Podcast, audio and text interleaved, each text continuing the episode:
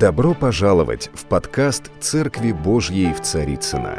Надеемся, вам понравится слово пастора Сергея Риховского. Спасибо, что вы с нами.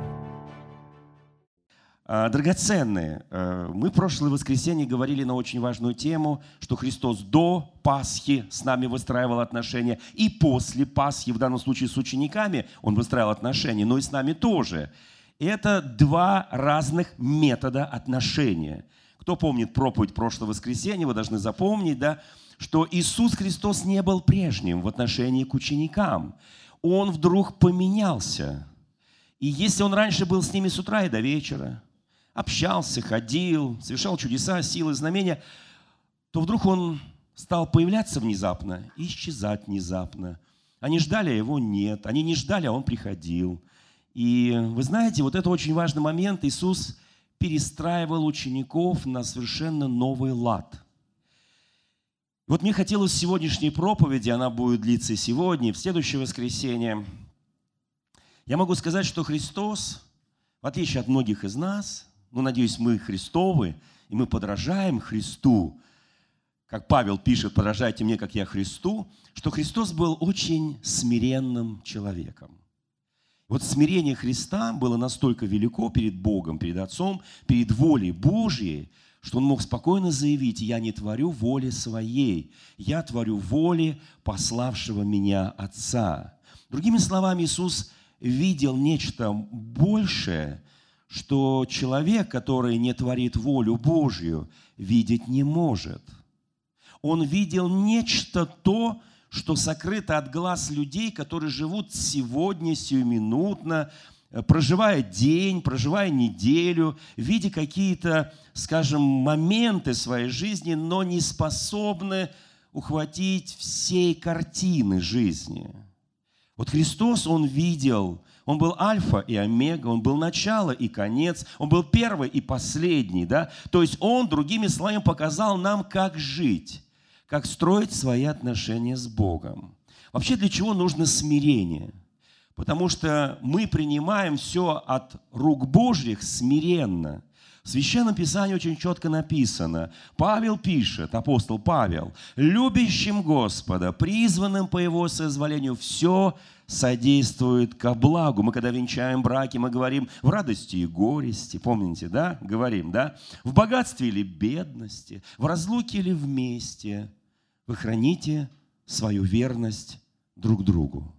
В данном случае у нас по-разному строятся отношения с Богом. Иногда мы слышим Его, иногда не слышим. Бывает такой момент в жизни любого человека. Это было в жизни Давида, это было в жизни Авраама, хотя Авраам назван отцом всех верующих. И его вере мы подражаем, он отец всех верующих. Он видел целостную картину будущего – вот почему он стал человеком веры. Моисей был наикратчайший из людей. Не потому, что он был таким от начала. Первые 40 лет он был гордый, тщеславный, сын, названный сын фараона. Следующие 40 лет своей жизни он был гоним и устраивал просто свою жизнь. Жена, дети, пас овец у своего тестя Афора. Казалось бы, все нормально.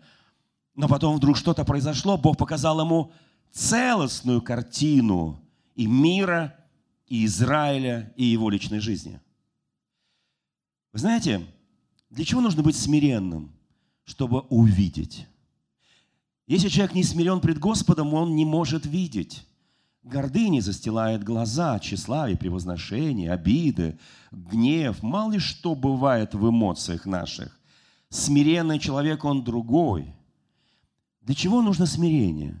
Для того, чтобы прийти в своей жизни к Божьей славе. Причем часто через уничижение. Вы знаете, евангельская проповедь, она подвержена различным искушениям. Я имею в виду евангельскую проповедь не только когда мы говорим, проповедуем, а евангельская проповедь в данном случае жизнь. Вот наша жизнь с Богом и в Боге – это и есть наша проповедь.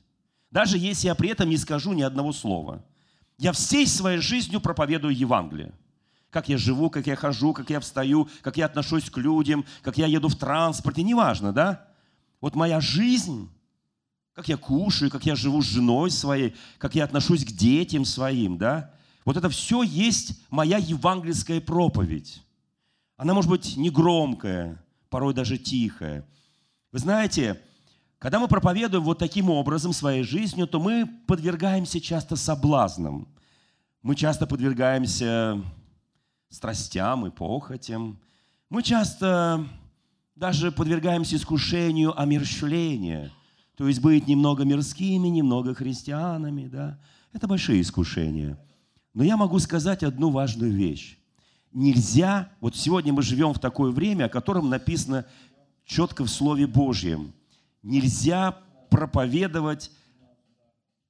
Э, я очень прошу наших э, операторов бодрствовать. Спасибо нельзя проповедовать разбавленное, бессильное Евангелие. Вы знаете, Евангелие становится бессильным, когда мы в него не вкладываем личность Иисуса Христа. Вся наша жизнь, она христоцентрична. Она вокруг личности Иисуса Христа.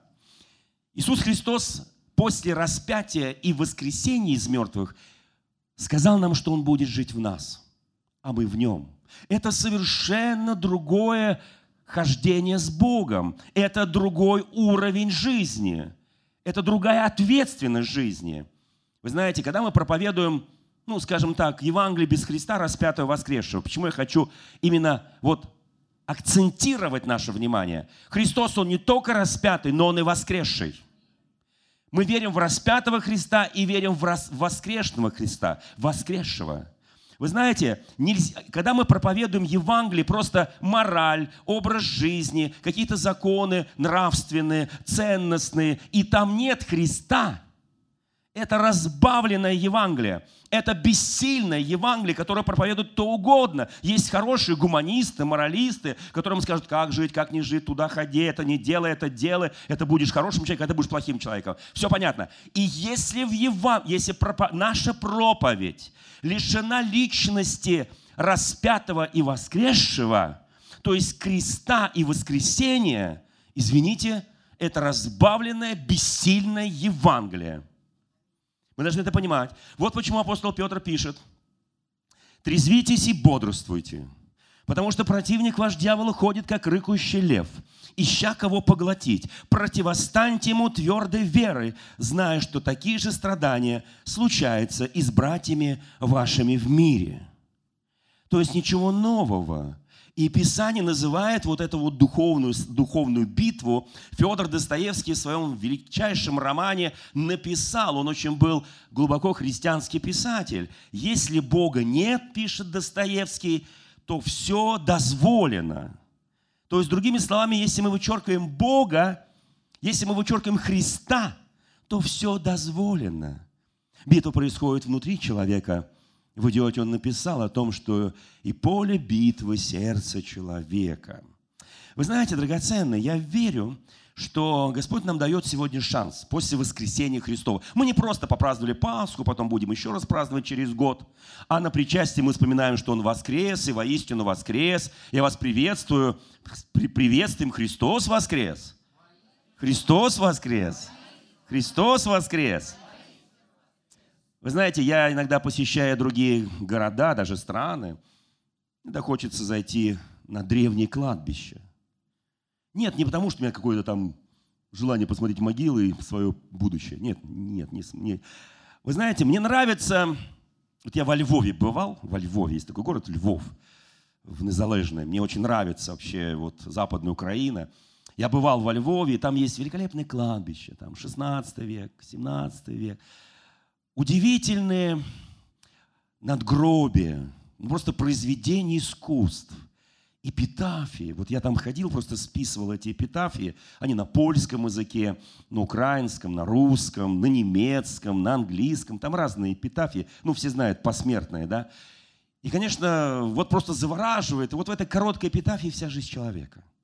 Казалось бы, вот надгробие, какой-то памятник, и вот вся жизнь человека, да. Вы знаете, ну мне нравится, нет, мне нравится посмотреть древние захоронения и как-то для себя почитать что-то, сделать вывод из этих эпитафий. Но мне нравится больше всего другая могила. Там ничего не вырезано ни золотом, не медью. Там просто написано, его здесь нет, ибо он воскрес. Мне нравится эта могила в Иерусалиме. Вы знаете, гробница Иосифа Римофейского, которая есть в Иерусалиме, и где единственная надпись говорит о всей его жизни. Его здесь нет. Он воскрес. Вы знаете, друзья мои, на самом деле самым величайшим событием в истории человечества была смерть и воскресение Христа.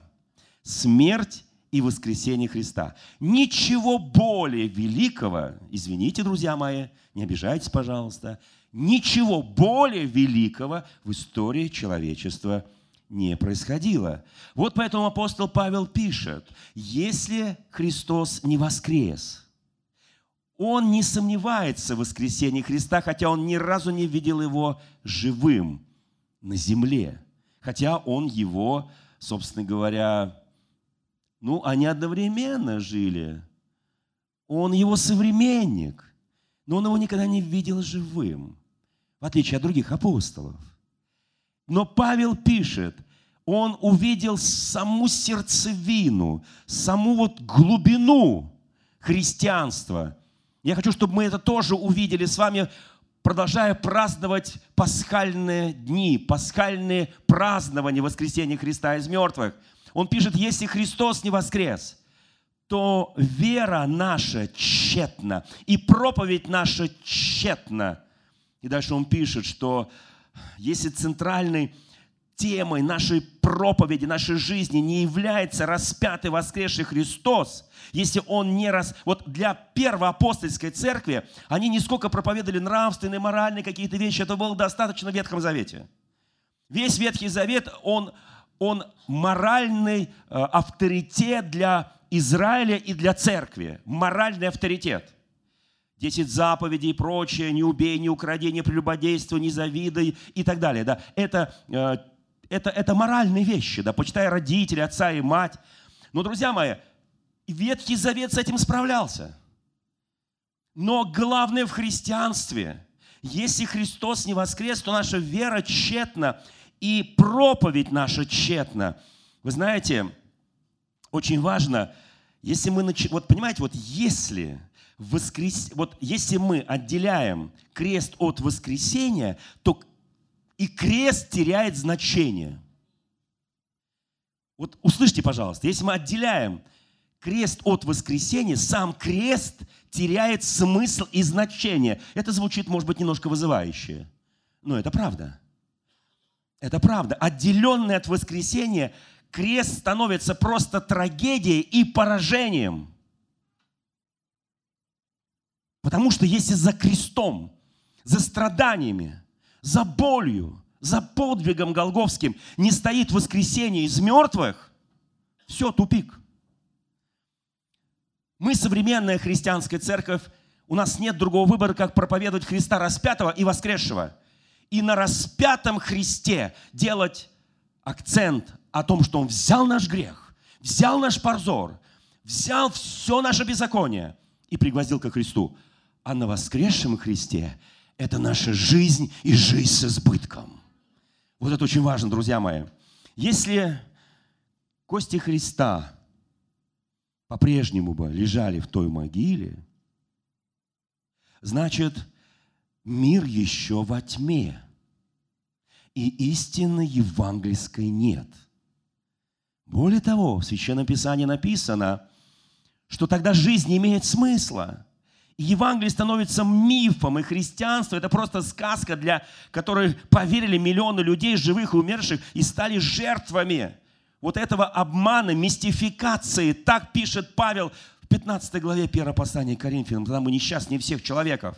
Он пишет несчастнее, но он воскрес. Давайте привыкать к Христу, который не только умирал за нас, что драгоценно в Господа. И это наши наше спасение в Его смерти, но что Он воскрес, и что это наша жизнь в Нем, потому что мы должны жить с Ним, в Нем. Вы знаете, самый, самый величайший факт в истории человечества, еще раз подчеркиваю, это воскрешение Христа. Знаете, перед Пасхой мы обычно думаем о кресте, о страданиях. Один известный проповедник несколько веков назад написал семь фраз Христа, сказанные на Голгофе. И перед Голгофой, в момент, когда он шел, нес крест. Семь фраз. Целые проповеди существуют. В Страстной четверг, в Страстную пятницу мы еще раз и еще раз читаем эти фразы Христа – включая последнюю, совершилось, включая предпоследнюю, прости им, ибо не знают, что творят. И каждая фраза Христа – это целый посыл в мир, это целое Евангелие прощения и милости Божьей. Теперь вопрос. А после воскресения он же тоже говорил определенные вещи. Можем ли мы их услышать? Можем ли мы взять их как руководство своей жизни – как правило своей жизни. Мы сверяем жизнь по Христу. Давайте посмотрим. Вы знаете, на самом деле, после воскрешения из мертвых он присоединился к двум ученикам, которые шли в Имаус. Потом к тем одиннадцати, которые были в закрытом помещении с некоторыми женами. Помните, да? Потом он сказал, предваряю вас в Галилее и жду вас там на горе. Потом на море. Кто помнит, да? Он являлся и им говорил с ними. Но можно ли сконцентрировать все, что он им говорил? Ну, хотя бы если до распятия было семь фраз Христа, ну так, собственно говоря, согласились все богословы. Не слов, а фраз.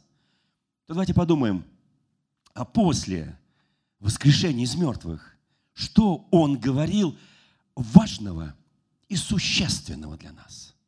Чтобы это нас сделало христоцентричными – людьми, которые приняли это, исповедуют это и живут этим. На самом деле, если там семь, то после воскрешения из мертвых были три основных фразы Христа. Они повторялись несколько раз в его исполнении, но их всего три. Ну, так согласились тоже ряд богословов. Итак, самая первая фраза, которую сказал ангел, потом повторил Христос, «Не бойтесь». Это очень фраза. Но он сказал им, не бойтесь, это я. Это очень важная фраза, сказанная Христом. Знаете, сегодня мир наполнен страхом. Мы часто не знаем, вот мы уходим из дома утром, вернемся ли мы.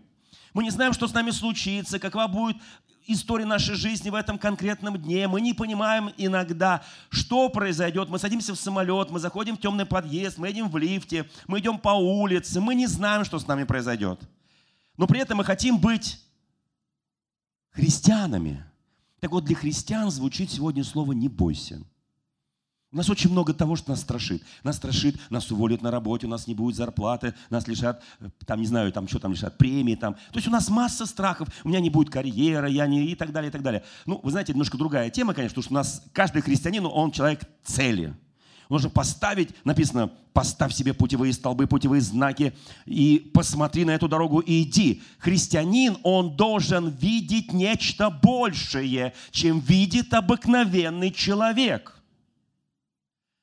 Итак, не бойтесь. Вы знаете, это слово очень важное, потому что что смущаетесь Евангелие от Луки 24 глава, для чего такие мысли входят в сердца ваши? Он повторял их много-много и много раз. Почему повторял? Потому что он живой. Вот если бы он не воскрес, тогда нужно бояться было всего, включая собственной тени. Но он воскрес. Он восторжествовал над смертью, над проблемами, над обстоятельствами, над всей жизнью. Послушайте, Иисус хочет, чтобы мы точно так же торжествовали. Знаете, в чем наша проблема? Наша проблема, что у нас есть одна проблема. Это очень серьезная проблема. Страх и все остальное это, это следствие этой проблемы. Я сейчас чуть позже ее назову. Собственно говоря, так и называется проповедь. Не в смысле проблема, а выход из проблемы. Я не хочу загнать всех в проблему. Хочу нам показать выход из проблемы. Это цель проповеди. Итак, друзья мои, итак, первое, что он сказал, не бойтесь, не бойтесь.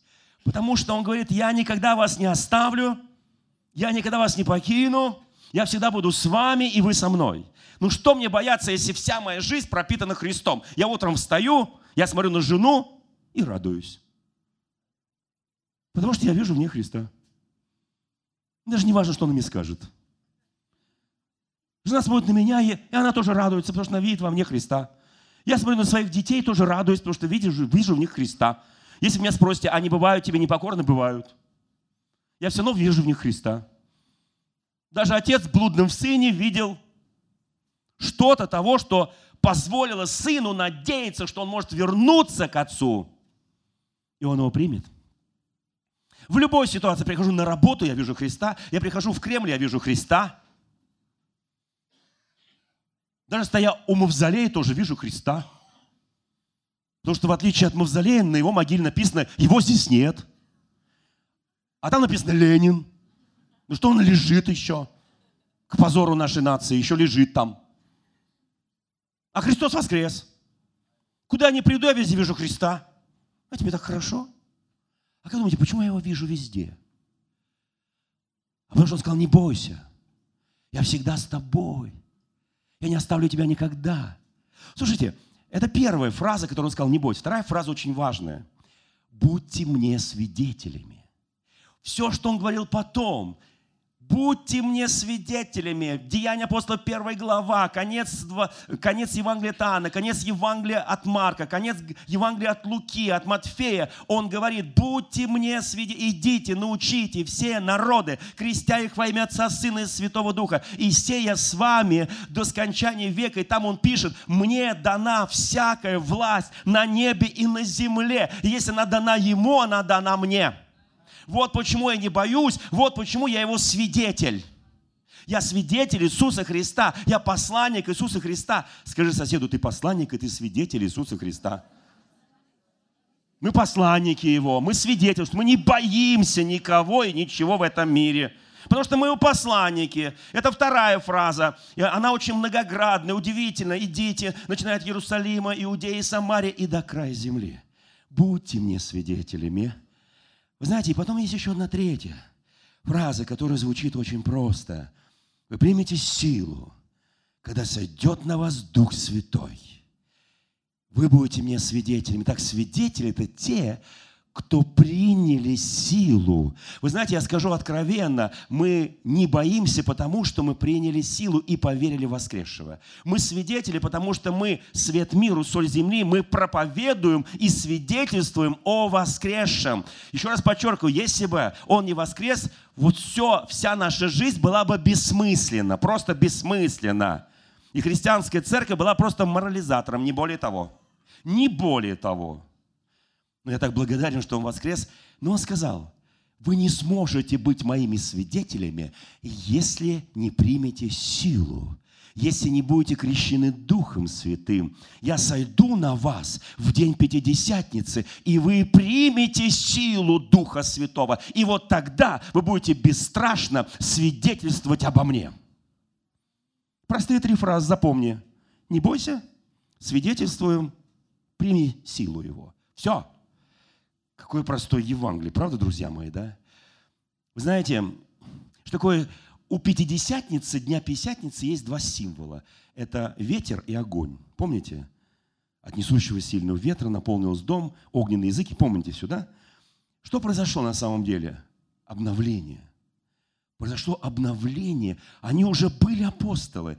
Он их обновил, вернул. Послушайте, греческое и, и еврейское слово «обновление» или «возрождение» по-другому переводится привести в движение или разжечь огонь, который медленно угасает. Как интересно, правда? Такое одно всего слово там восстановление, возрождение и такой длинный-длинный привести, вожечь огонь, который может медленно угасать.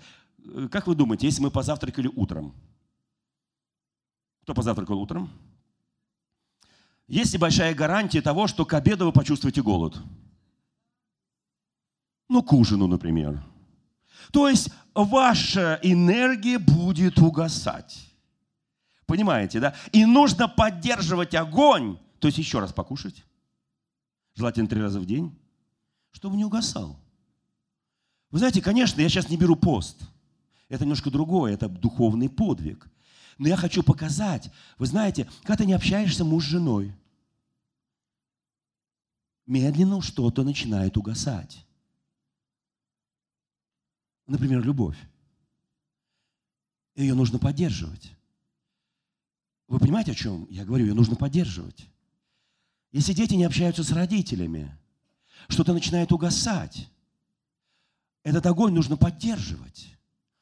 Вторая глава Деяния апостолов, они переняли силу, когда в день Пятидесятницы на них сошел Дух Святой, и они, вдохновленные этой силищей, которую они приняли, и властью, которую они получили, они вышли на улицы Иерусалима и стали благовествовать Евангелие. Они сразу приняли посланничество, они были... Но в четвертой главе, Деяния апостолов, ровно через главу, случается интересная вещь. Их вызывают Синдрион, говорит, мы вам запрещаем, мы вам запрещаем, мы вам запрещаем. И они вернулись и говорят, слушайте, у нас проблемы, нам запрещают, что нам делать? И они стали молиться, и по молитве их потряслось то место, и они, написано, исполнились Духа Святого. Собственно говоря, что произошло? Они же только, только несколько дней назад были крещены. В чем проблема-то? А вы знаете, есть особенность угошения. Написано, не угошайте Духа. Есть эта проблема. И когда мы начинаем угошать дух, то у нас начинается и молиться не хочется, читать не хочется, и в церковь, и с братьями, и с сестрами я устал. Знаете, почему это происходит? Я сейчас кое-что скажу очень важное. Он сказал, не бойтесь, а мы продолжаем бояться. Он сказал, благовествуйте, то есть будьте мне свидетелем. Мы не благовествуем. И он сказал, вы примите силу, мы говорим, да, спасибо, конечно. А что к этой силе? А к этой силе большая ответственность за святость, за праведность, за целомудрие, за благочестие. Большая ответственность. Это плод Духа Святого, который в нас. Вы знаете, можно задам сейчас прямой вопрос? Поднимите руки, поднимите руки, наши братья и сестры, кто смотрит нас в режиме онлайн в интернете, через Инвиктори, через ТБН еще огромное количество, тысячи людей нас смотрят. Слава Богу. Поднимите руки, на чьи молитвы Бог отвечает всегда «да». Ну так просто «да». Что изволите? Возови ко мне, я услышу тебя и покажу тебе великое недоступное. Просите, и дано будет, стучите, и вам отворят. Ну, правда, это же Евангелие, да? Я задаю простой, глупый вопрос. Кому на просьбу, дай, помоги, защити, проведи э, позицию, должность, э, не знаю, там, э, сдать экзамен, там, не знаю, чего там, зарплату хорошую, детей послушных, там, мужа любящего, жену женственную, ну и так далее, нежную, хорошую. Кому Бог всегда говорит, да, да, да, да, да. Где руки-то? А, одна рука, понятно. То есть мы так немножко проживем, я понимаю, да. Вы а кому Бог 50% говорит да, а 50% говорит нет? 50% да, 50 нет.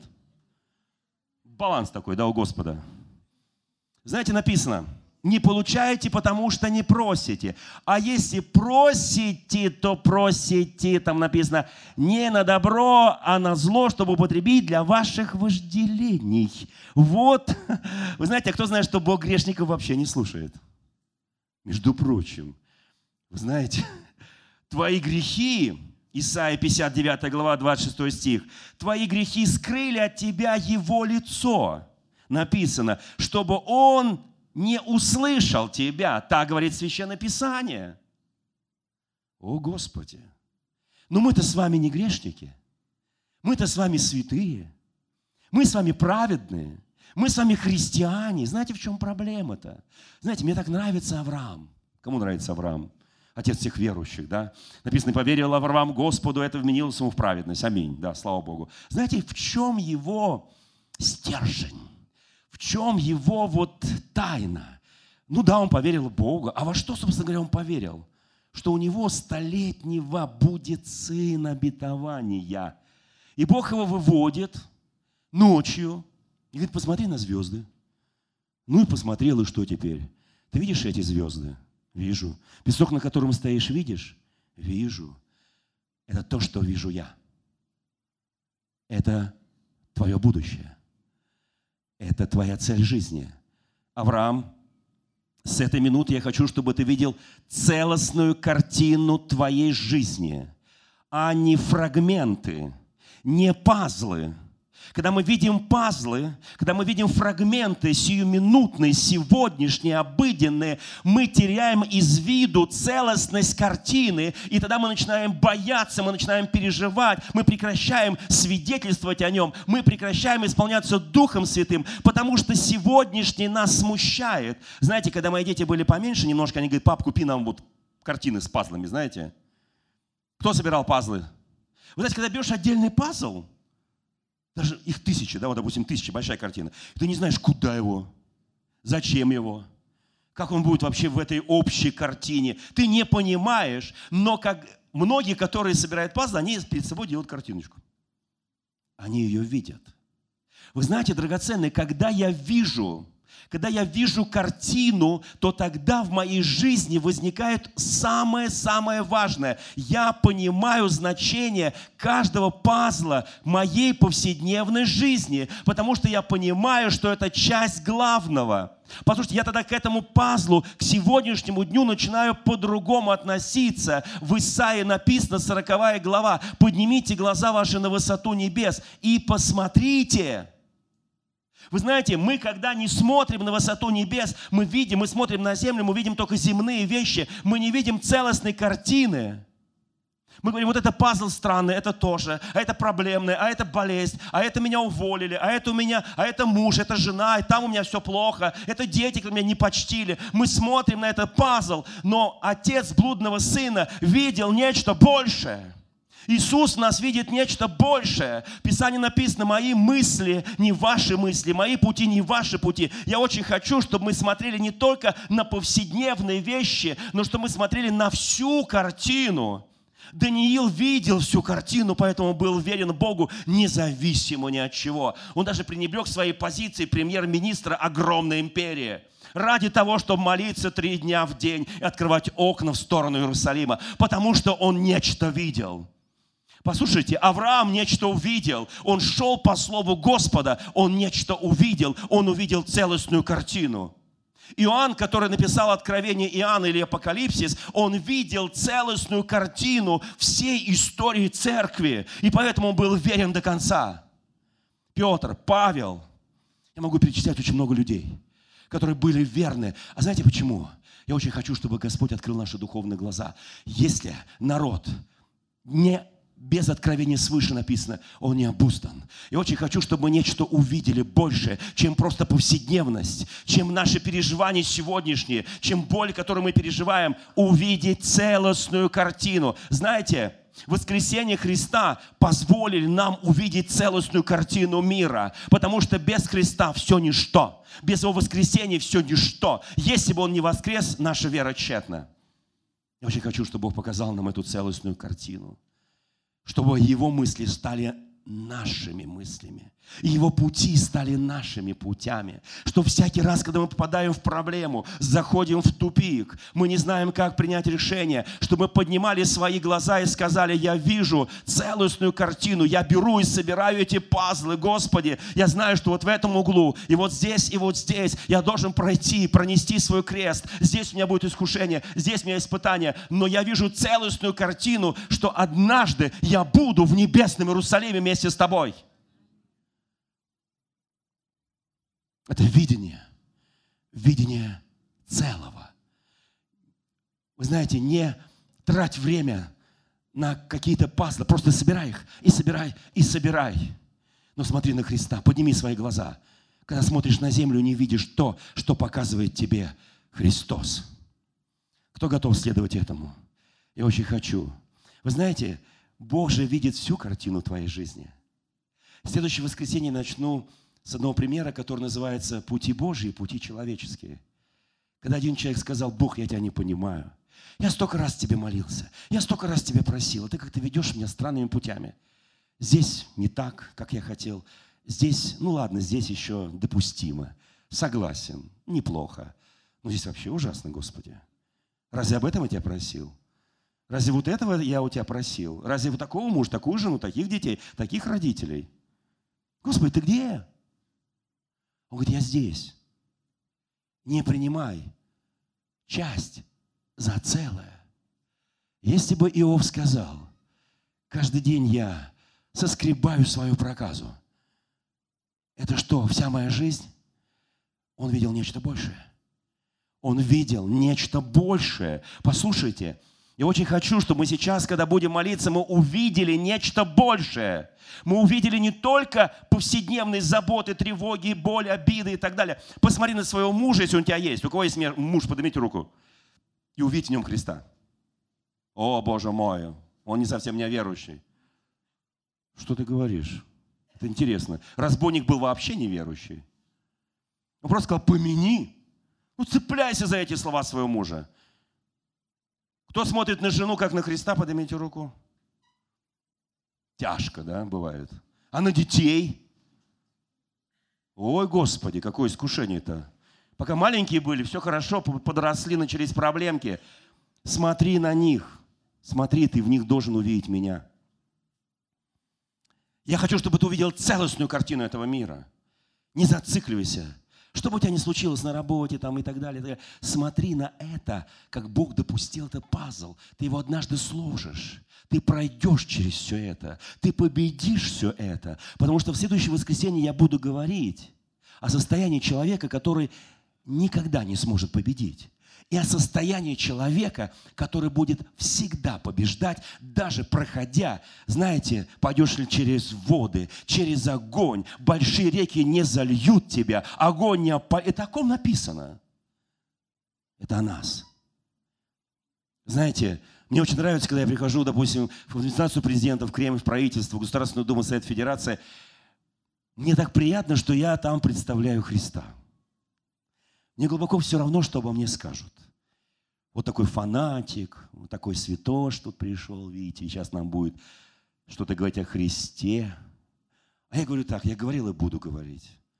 Хоть на президентском совете, хоть где угодно. Потому что я им пропитан.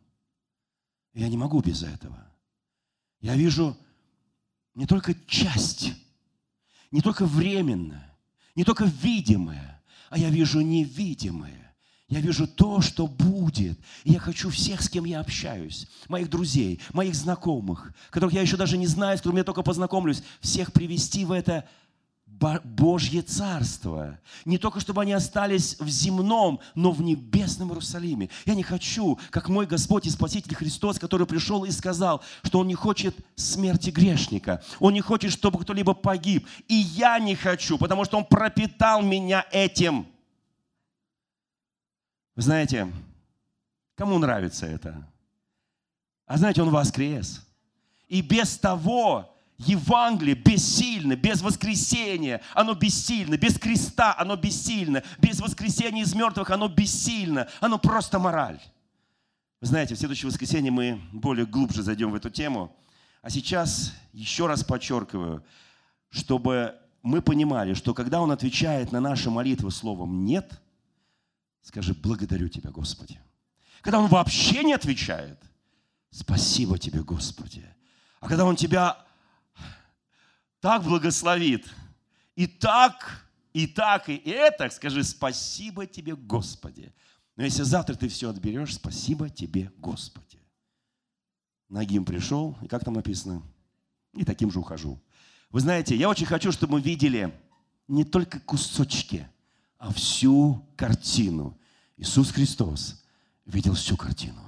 Вот почему Он пошел на крест, вот почему Он воскрес, вот почему Он жил той праведной святой жизнью, которой Он благословил жить нас. Давайте встанем пред нашим Господом. Господь Иисус, благодарю Тебя за сегодняшнее слово.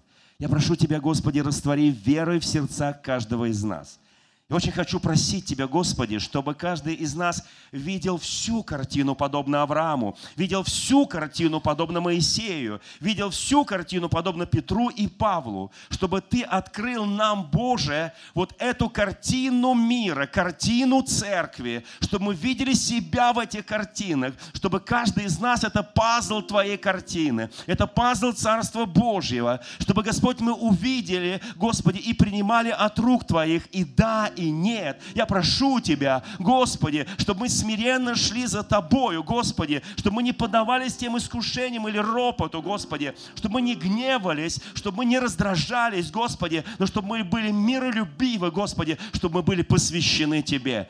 Я прошу Тебя, Господи, чтобы воскресший жил в каждом из нас – Господи, чтобы мы видели Тебя. И пусть эта картина, картина единого мира, которую Ты предложил каждому из нас, она всегда была перед нашими глазами, чтобы мы понимали наши глаза, Господи, и видели, и видели Тебя. И там написано, как же Ты говоришь, Иаков, Израиль, что дело мое забыто у Тебя – и ты оставлен мной. Это неправда. Всегда видь перед глазами своими Господа. Что бы ни происходило в твоей жизни, помни, будь верен. И однажды мы обязательно все встретимся у престола благодати.